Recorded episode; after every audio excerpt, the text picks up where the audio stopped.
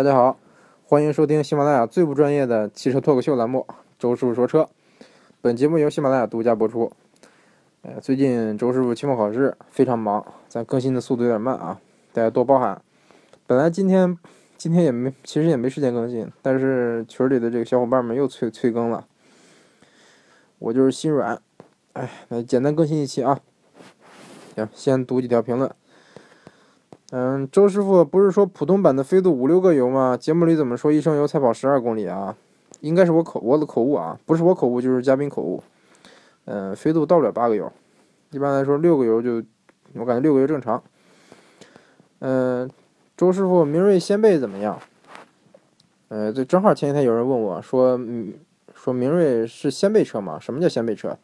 掀背车就是说它是个三厢车。但是它的后备箱可以连同这个后玻璃一块掀起来，就像一个普通两厢车一样，那样开启后备箱。这样开的话，开口会很大，而且这个，啊，而且感觉这个逼格好像会更高一点啊。反正我是这么觉得。嗯，这个这还还还有朋友他他就是死活不理解说这个掀背是什么意思，我就把这个速腾和明锐的后备箱这个图给他发过去了，嗯，做个对比，他还是没发现区别。嗯，可能你看到实车就就就明白了啊，就是什么叫掀背车呢？就是说它是个三厢车，但是它的后备箱开启方式像两厢车一样，嗯，是玻璃一块掀起来。然后这补充一下啊，斯柯达的老昊锐，它的后备箱开启方式既可以三厢开启，也可以说是掀背掀背式开启，它有两种开启方式。但是这个设计在后来的速派上就被取消了啊，这倒挺可惜的。嗯，明锐掀背不错，这车不错，就是你可以把它理理解成是一个比现款速腾更新一代的扭力扭力梁版本的版本的速腾，它开起来是比现款的速腾要各方面都都是要比比这个现款速腾要感觉稍微强那么一点点，对，感觉稍微强那么一点点，各方面都是。呃，有人说，哎呀，它不是扭力梁嘛，后独立悬挂被取消了呀？啊，确实，这点确实不厚道。但是这个实际上来说，你你要是不仔细感受，包括你开的话，肯定是开不感感感觉不出来区别。如果你坐后排的话，呃，是有区别的。比如说你后后轮压着压了个井盖，一个左后轮压了个井盖，那你可能这个坐右边的人这个也有感觉，那肯定是是比比后独立悬挂要差一点。嗯，但是我觉得，但是这也不是太重要，毕竟说它比速腾便宜不少呢，对不对？你像。像这个我像现按说这现这个现在这个时段买车应该是优惠幅度不大了，但是我们那儿就是我们家那块的这个明这个斯柯达店明锐优惠幅度还是不小，呃优惠两万三吧，啊可可能还这个稍微谈一谈优惠幅度应该还能再继续往下降，呃也也可能很多地方优惠幅度比我们这还大啊，反正斯柯达本身销量就不是太好，呃优惠幅度幅度大也是可以理解，啊这个车整整体还不错。正好这个这个我爸他他去试驾了，上次去试雷凌的时候顺便试驾了试驾了一下明锐，感觉各方面都不赖，呃，尤其是它 1.4T 的发动机，其实这个动力挺动力挺强的，对，就是说你如果说寻思着就是怕怕出毛病的话，还是建议说不要考虑这 1.4T 的版本，啊，1.3 1.4T 配了个双离合，是不是？这个总怕它出毛病，嗯。然后下一个问题啊，周师傅，今天二十六号那个二维码过期了，我是前两天从头开始听的，刚听到那期。行，今天我在节目里再加一个新二维码。呃，这个咱这个群儿，我预计这个这个叫什么钻石粉丝群，好像是好好像是这这个名啊。我预计加到一百人就就不不继续加了啊。所以说现在才现在应该是四十多人，还有一半的名额，所以说希望大家踊踊跃加群啊。咱这个粉丝也不少了，粉丝现在有一百九十人了，是不是？群里才四十人，当然加群的肯定都是都是铁杆粉，嗯，谢谢大家支持啊，嗯，然后这个朋友说节目很不错，继续加油，谢谢谢谢谢谢，然后然后这个朋友说竟然反驳刀哥，说丰田混动无敌，你真是叹号叹号，不过我支持你，哈哈，哎，谢谢支持，啊，我也不是反驳刀哥啊，这个。这个你 毕竟说刀哥说的话肯定不是真理。再说，呃，这个允许我们有不同的观点，对不对？就是说换一个角度来来来考虑这个问题。啊，如果如果说大大家大家这个对不同意我说的观点的话，也可以跟我探讨，对不对？你可以说给我私信呐，或者给我留言。啊，下一个问题啊，呃，这个一直有一个问题。同排量中高低配如何选？这真是真是个好问题啊！对，这是个好问题。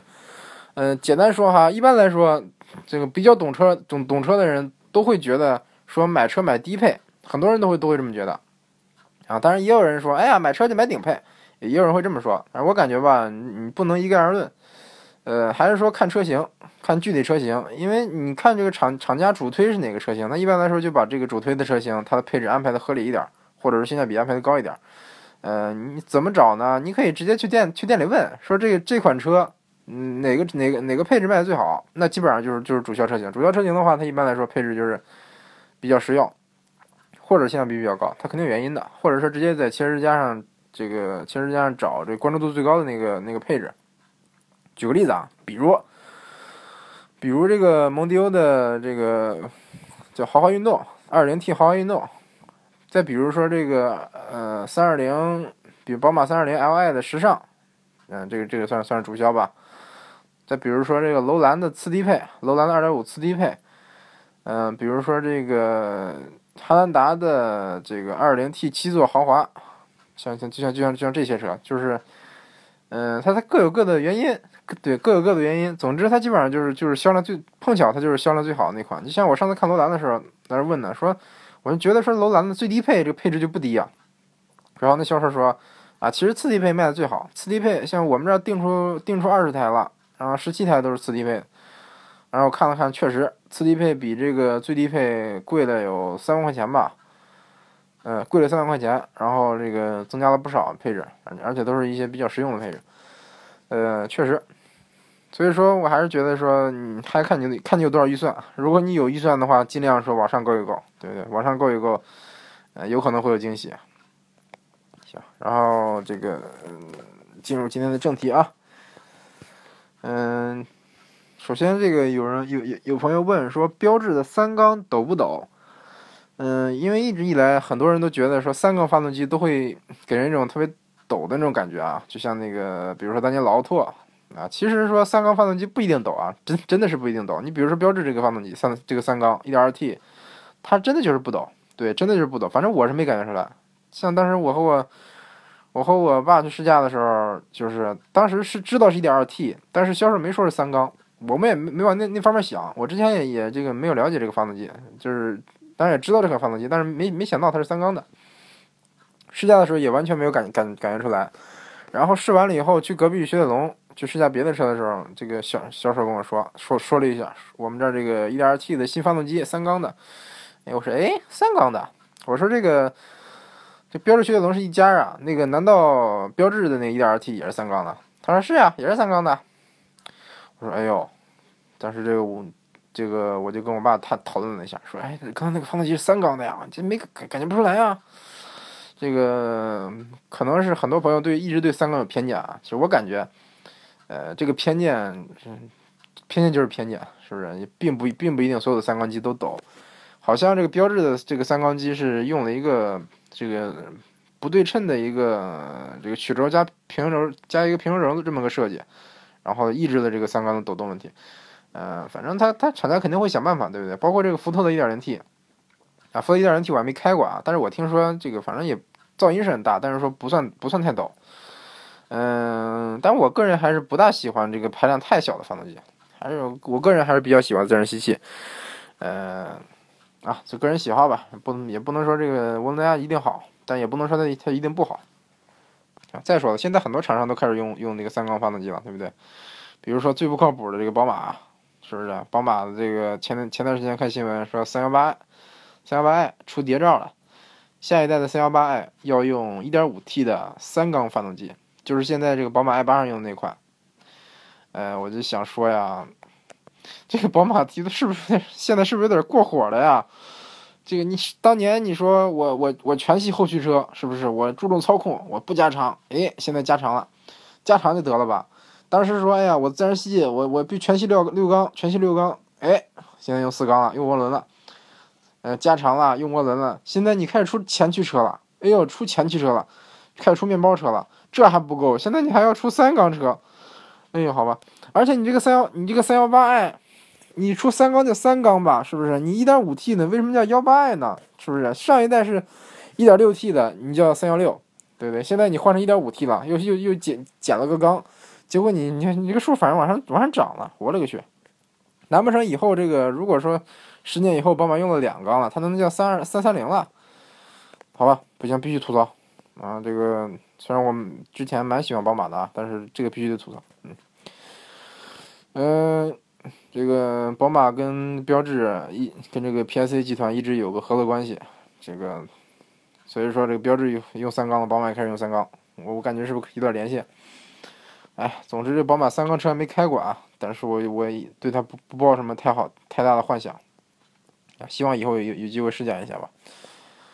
嗯，说到宝马，这个提一下新七系吧。前段时间我认识一个这个宝马做汽修的一个一个朋友，他说，他说现在七系七系这个应该是这个什么手官方的什么维修手册到了，然后他说，这个宝马新七系有三个电瓶，一般车都是一个电瓶，新七系有三个电瓶，一个电瓶负责启动，负责这个自动启停，一个电瓶一个二十四伏电瓶负责这个转向机。还有一个电瓶负责给车身的这个系统用供电，呃，我那个去，我感觉是不是这是不是有点过头了？犯得犯犯得着吗？是不是一个电瓶还还不够吗？啊，当然说这这是好事啊，越多越好，越多越好。哎，周师傅，日产蓝鸟怎么样？在街上见过几次了，觉得挺漂亮，啊，我也觉得蛮漂亮的啊，尤其是前脸，但是它这个侧面和尾巴我不是太喜欢，嗯，尤其是那个侧侧面那个 C 柱那个造型。啊，当然说放在楼兰上是挺好看，放在一些 SUV 上我感觉挺好看，但是放在这个蓝鸟上，我总觉得有点儿，有点儿这个不协调，就给就这个车就给给我一种感觉，好像它没长开，就感觉它再大一点就好看了。嗯，当然这个明年不是今年，东风日产应该要国产一款这个 B 级车，比较大的 B 级车，比天籁还要再定位再高一点点，叫 Maxima。好像叫 Maxima，好像是翻译成西马。哎呀，这这个日产这太会起名了，起了这么扎的名。好，西马，对，日产西马。呃，这个西马就是它的设计就非常非常像蓝鸟啊。这个我是感觉这个设计，同样的这个设计放到西马上，就感觉哎，好像展开了，设计更协调的那种感觉。嗯，感觉比蓝鸟好看多了。啊，但是蓝鸟我也还觉得蛮漂亮的，我特别喜欢蓝鸟那个方向盘，那个平底方向盘，嗯。当然说蓝鸟好像空间挺挺小，空间这个后边空间貌貌貌似挺小，呃，但是溜背吧，可以可以理解。总之，这个新蓝鸟大概就是一，你可以理解成是一个轩逸的换代。嗯，对，它其实并不是一个全全系研发的一款车。嗯，它的问题就是外观设计的太感觉挺犀利的，感觉挺运动的啊。但是说你没有没有一个运动的动力总成，是不是？用一个 CVT 配上这个轩逸上的1.6。嗯，你要动力没动力，你要操控没操控，这个悬挂软软乎乎的，是不是？就是感觉光有个运动的外表，没有运动的底子。嗯，啊，总之这车还还可以吧？你喜欢，你真喜欢的话可以买，但是说感觉感觉这个特点不是太突出，对，优点不是太突出。哎，周哥，您说什么配置最能提升逼格？嗯，这就太多了呀。嗯，哎呦。啊，不好意思，手手机掉了。这个怎么说呢？反正我个人哈，我个人来说，我最喜欢的一个提升逼格的一个配置，或者说是两个配置吧。一个就是液晶仪表，全液晶的仪表；一个就是这个 HUD 抬头显示。这个就给人一种好像在开飞机的感觉啊！这个真真的太喜欢了。我我个人特别喜欢液晶仪表。举个例子啊，我最喜欢的几款液晶仪表。第一排第一的就是在沃尔沃上的沃尔沃上那个那液液晶仪表，它不是全系标配，大概是在，比如说 S 六零 L 吧，应该是二零 T 的这个那个高功率版的次低配上才开始配，嗯，应该也可以，你不能选装，不能选装，应该是可以说是不是可以自己改，应该可以自己改。总之那个非常漂亮，三种三种风格，然后这个显示也挺细腻的，嗯，反正真特真特别漂亮啊，尤尤其是一看实车，我勒个去，漂亮！这个帅哭了，真的帅哭了。还有一个就是这个别克，别克这个这个车车型，比如说君威、君越上，它搭载的这个全液晶仪表，呃，一个两边是这个真，两边是这个真正的指指针，然后中间一一个圆形的一个一个液晶仪表，哎，我也特别喜欢。还有就是宝马这个新新五系、新五系还有新七系配的这个全液晶仪表，嗯，甚至说，我我也见过有人把这个五系的仪表，或者或者是叉五的这个液晶仪表改到三系上，当然这就要打孔，要把那个仪表的轮廓磨一磨。嗯，好像是通过一些手段，已经达到了这个可以说把五系的仪表兼容到三系上。呃，开始还早期还有些问题，但是后来这一些这个万能的技术员把这个问题都解决解决掉了，算是这个比比较完美。我也看了看效果图，改的非常漂亮，真的是非常非常漂亮。也是三种还是四种四种模式，因为它这液晶仪表有一个好处，就是说它就是你想怎么设计怎么设计这个这个仪表盘的风格。你就比如说宝马吧，我印象中它这个液晶液晶仪表指着指到哪个数的时候，它有一个放大有一个放大效果，这点挺挺挺喜欢的。你再比如说这个像雷克萨斯那个那个液晶仪表，它你每换挡的时候，就是每换一次挡，这个整个仪表这一圈儿。就会啪闪一个闪一下一圈这个白光，闪一圈白光，就是就像心跳一样，就好像就好像咕咚，哎，一换挡，一个心跳，那那那种感觉，真挺炫的啊！另外补充一下，这个雷克萨斯这个 IS 的，嗯，那个叫什么 F Sport 版本，它配的是一个这个跟 LFA 完全一样的一个一个仪表，液晶仪表，它是一个液晶加机械的一个仪表，中间是一个圆盘。但是说这个圆盘可以左右的机械移动，啊，这一点儿这设计的感觉没谁了，太帅了。这个有条件朋友可以去可以去店里看一看看一看啊。最开始我以为是我以为这个这个仪表左右移动是一个动画效果，到后来发现我去这是真的，居然是一个机械的移动，给力，一百个赞。嗯，另外这个马上要换代的第十代思域，它也配了个液液晶仪表。嗯，但估计是肯肯定是顶配才配。我但是我我也见过它这个低配的仪表，低配的仪表也蛮漂亮的。但是那个顶配的仪表真心是漂亮，太漂亮了啊！包括这个最近大众、大众奥迪他们的一些新车也是开始配上这个液晶仪表了。比如说这新 Q Q 七、新 TT，TT 应该是全系标配，Q 七应该是从次从最低配以上这个全系标配。嗯，当然说这这这个。嗯，我我我感觉液晶仪表应该是好，应该是优点多于缺点的。嗯，比如说它能显示导航，这点我特别喜欢，就你不用说扭头去看这中中控屏了，是不是？啊，总之总之这个液晶仪表特别能能显示逼格，这个但是说可能预算稍预算得高一点才能够得上够得上带这个配置的车型。嗯，想一想想来想去，可能三十万内的合资车配这个配这个仪表的不多。嗯。或者不就是不多，我能想到最便宜的车大概就是这个，大概就是君威了吧，啊，要是说最最便宜的是君威的话，那确实可能离离这个大多数消费者还稍微远一点。另一个比较体现逼格的配置啊，但是我个人比较喜欢那个配置就是 HUD 抬头显示，嗯，可能有的朋友还没见过这个配置啊，抬头显示就是说。正常的抬头显示就是把投影、把车车速、包括转速一些一些这个信息投影在玻璃上，投影投影到这个前风挡玻璃上，让你感觉好像这个时速就直接在显示在玻璃上那种感觉啊！到最开始我第一次见的时候，我还纳闷，哎，这这怎么做到的呀？是不是把玻璃做成一个透明的显示屏了呀？啊，那那时候我还比较二啊。我印象中第一次见这个配置应该是在，嗯，在那个《碟中谍》里边吧，那个宝马 i 八的那个概念车。它上面上面搭载了，它，我记得当时那个阿汤哥还这么歘这么一划，手指一划就把这个照片从这个主驾的风挡划到侧面去了，哎，挺炫的当时。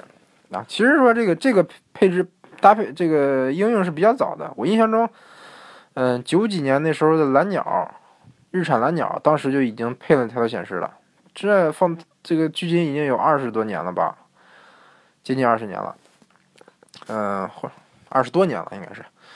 所以说这也也不算是一个太高科技的配置吧，嗯，其实简其实原理比较简单，就是一个投影，在这个风挡下面有有一个小装置，把这个这个时速呀什么各方面的信信息给反着投到那个玻那个玻璃上，啊，当然这这个技术最早也是运运用于战斗机，嗯，它有个好处就是说你比如说你看想看时速的时候不用低头了，甚至连时速表都都都不用看了，嗯，这点我感觉还还还挺挺那啥的哈。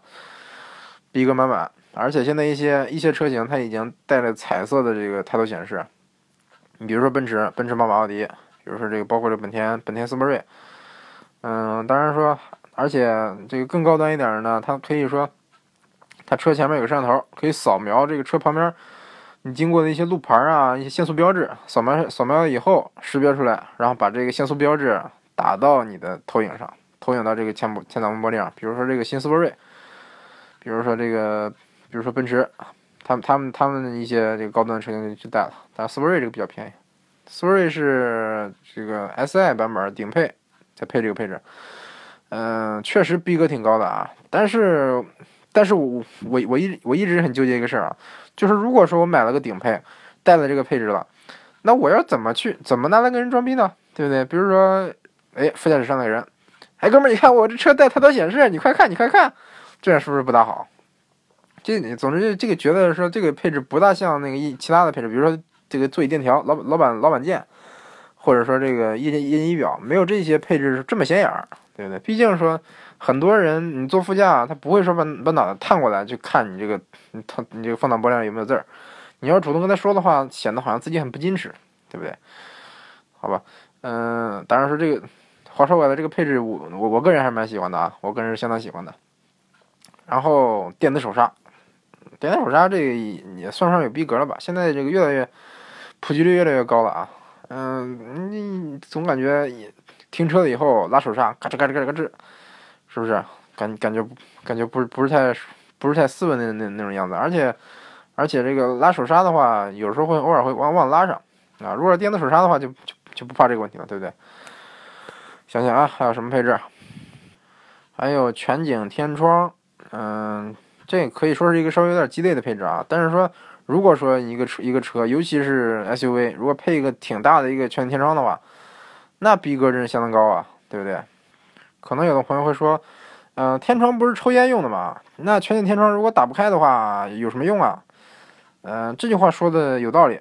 你比如说现在一些车，比如说这个标志，它的全景天窗，我印象中就打不开。虽然面积特别特别大，这个效果非常好，但是打不开。嗯，那就是一块大玻璃了。嗯，怎么说呢？它它你确实，嗯，你要是说它逼格高吧，确实逼格挺高的。尤其是你比如说晚上，小两口是不是？说哎。你亲爱的，我我开车拉，你去看星星吧。那如果说没有雾霾的话，真可以去看一看，对不对？开到这个郊区，然后把车停下，关上灯，然后拉开这个窗帘不是拉开全景天窗的那个盖板把座椅放倒，哎，两人躺躺着看星星，一晚上看一晚上星星多好。然后比如说这个电座椅电调、方方向盘电调、后视镜电调，包括包括这个后视镜记忆、方向盘记忆、座椅记。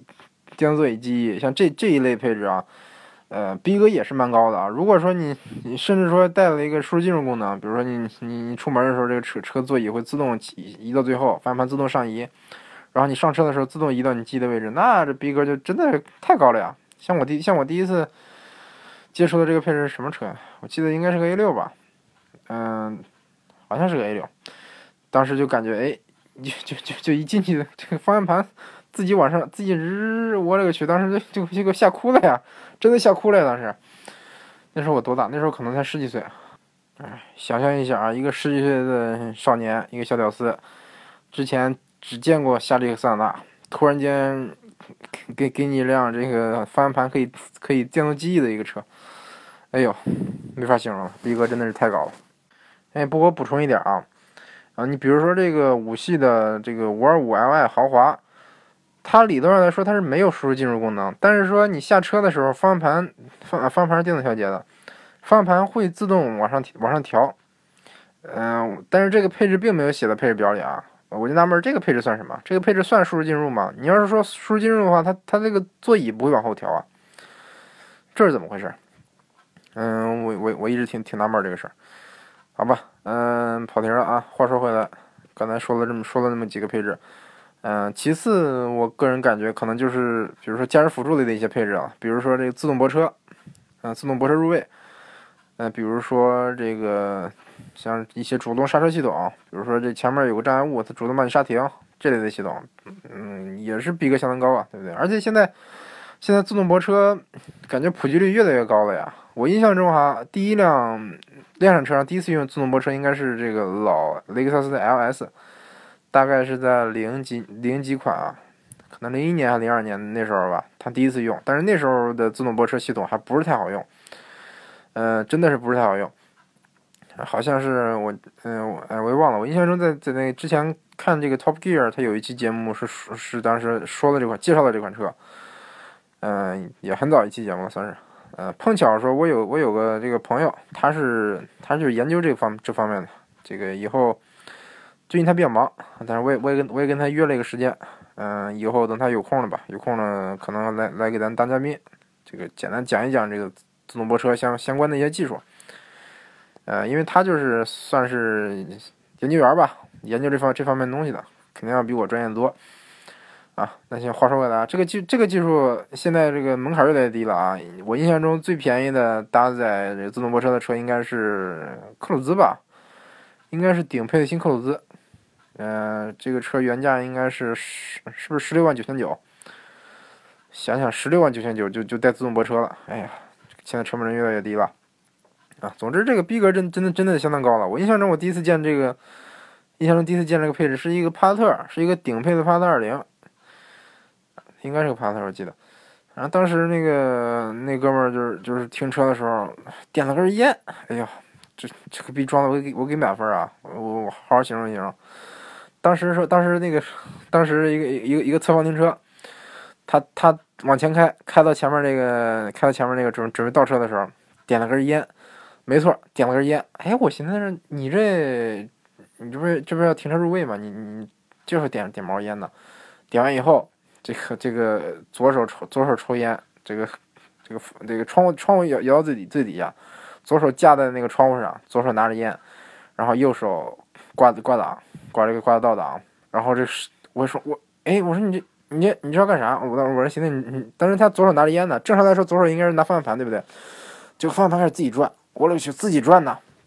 哎呦，当时给我给我吓傻了呀！当时给我吓傻了，真真真吓傻了。那那时候。之前听说过这个，听说过这个配置啊，但是说没没有见过，也没有想到说大众就会配这个配置，然后这车就这么停进去了，哎，然后我勒个去，当时我当时我这个嘴已经张成了 O 型了呀，总之哎，这个逼装的我给一百分，哎，真真的可以给一百分了，嗯，好吧，以后，但是说，但是说这个，我当时就想，以后我买车的时候也买个带这个配置的，我也出去装逼，但后来一想，嗯，后来我也问问他，他说几乎不怎么用。他说几乎没怎么用过这个配置，因为很多时候你就怕它怕它这个出毛病，比如说这个万一说它感应出了点问题啊，有偏差怎么怎么地啊？但是比较庆幸是他他在用这个用这个配置的时候倒是没有出过什么问题啊。但是之前在在网上我是看到过相关的相关这个这个真的是出事故的视频啊，就是这个自动泊车然后嗯失算失灵了吧，撞电杆或者撞撞后边车的什么这这什么的，总之。这个是这个是高科技有两面性，对不对？你不能太依赖高科技，是包括现在这特斯拉都开始自动驾驶了，对不对？但是说也是说出现了一些问题，哎，总之现在这个科技发展比较快，日新月异了，哎，在十年前或者说甚至说五六年前，很多当时想都不敢想的配置，现在就已经已经接近普及了，对不对？哎，所以说以后买车，我我我是有一个建议啊。当然，这个建议不一定对啊，就是买新不买旧。就比如说，同样两款车，一个车是，比如说上市六年五六年了，马上就要就要这个大换代了，或者马上中期改款，或者是刚中期改款；另一款车刚上市，但是说优惠幅度也挺大。这个情况下，我还是建议说，大家还是尽量选选这个新新上市的车，因为毕竟你车研发的越晚，它越有优势，对不对？它它有可能用用上一些更先进的理念呐，或者科技啊，或者材料什么的。哎，总之。总之，我我这是我个人观点啊，我不代表不代表那个什么呀，我没没没没有什么权威性啊，就就我自己的意见，买车买新不买旧。好，呃，今天录了二十九分钟，时间不早了，哎，简单这个说说一下我最近的近况吧。最近我们这下雪了，雪下的不小，嗯，而且特别特别冷，哎呦，真的是冻死了呀。其实这我们这个位置算是日本本岛的几乎最南头了啊。嗯，但是没有暖气，嗯，因为是比较靠南，所以没有暖气。之前觉得说这么靠南，它应该不冷吧，不应该下雪啊。碰巧去年去年冬去年冬天我也没在日本，嗯，结果今年没想到雪下的这么大，然后我我也见他们堆雪人了。当时我寻思着，我本来想吐槽呢，本来是想吐槽说，哎呦，我这个这么靠南的地方都下雪了，结果一看，哎呦，国内广东都下雪了呀。吓傻了，真的给我吓傻了。貌似我还看很多很多这个车友在这个车上车顶上堆雪人，好像是重庆还是哪儿？呃，总之今年有点有点超过想象了啊！人广东都下雪了，我也就不吐槽了。我我们这儿虽说靠南，但是离但是跟广东还还是还是差的比较远的，大概应该是离离山东比较近吧。这个我们我们的地理位置，总之没有暖气，哎，而且日本它都是大多都是木头房子，木头房子通风。嗯，通风这个基本上就是外边多冷，屋里多冷啊。当然说外外边零下几度，屋里肯定不可能零下。但是我估摸着也就四五度那样吧，室内。啊，然后那天这个水管也冻了，嗯，但是那个后来后来这个升温了，升温了应该是。然后那天晚上这个水管也化开了，挺好。哎，总之大家注意别感冒啊！周师傅最近有点感冒，大家一定要注意身体。马上过年了。还有十天就过年了吧啊！先给大家拜个早年，祝大家身体健康，万事如意。另外强调个比较重要的事儿啊，嗯，咱这节目的点赞量貌似比较少呀，大家这个听节目的时候一定别忘了点赞啊，别忘了点赞、打赏、评论啊。还有就是，呃，其实我发现这个很多节很咱很多期节目的播放量其实不小，但是说好像很多人没有关注咱这节目，希望大家这个不是希望大家，这个跪求大家。嗯，如果有条件的话，一定要关注我们节目啊！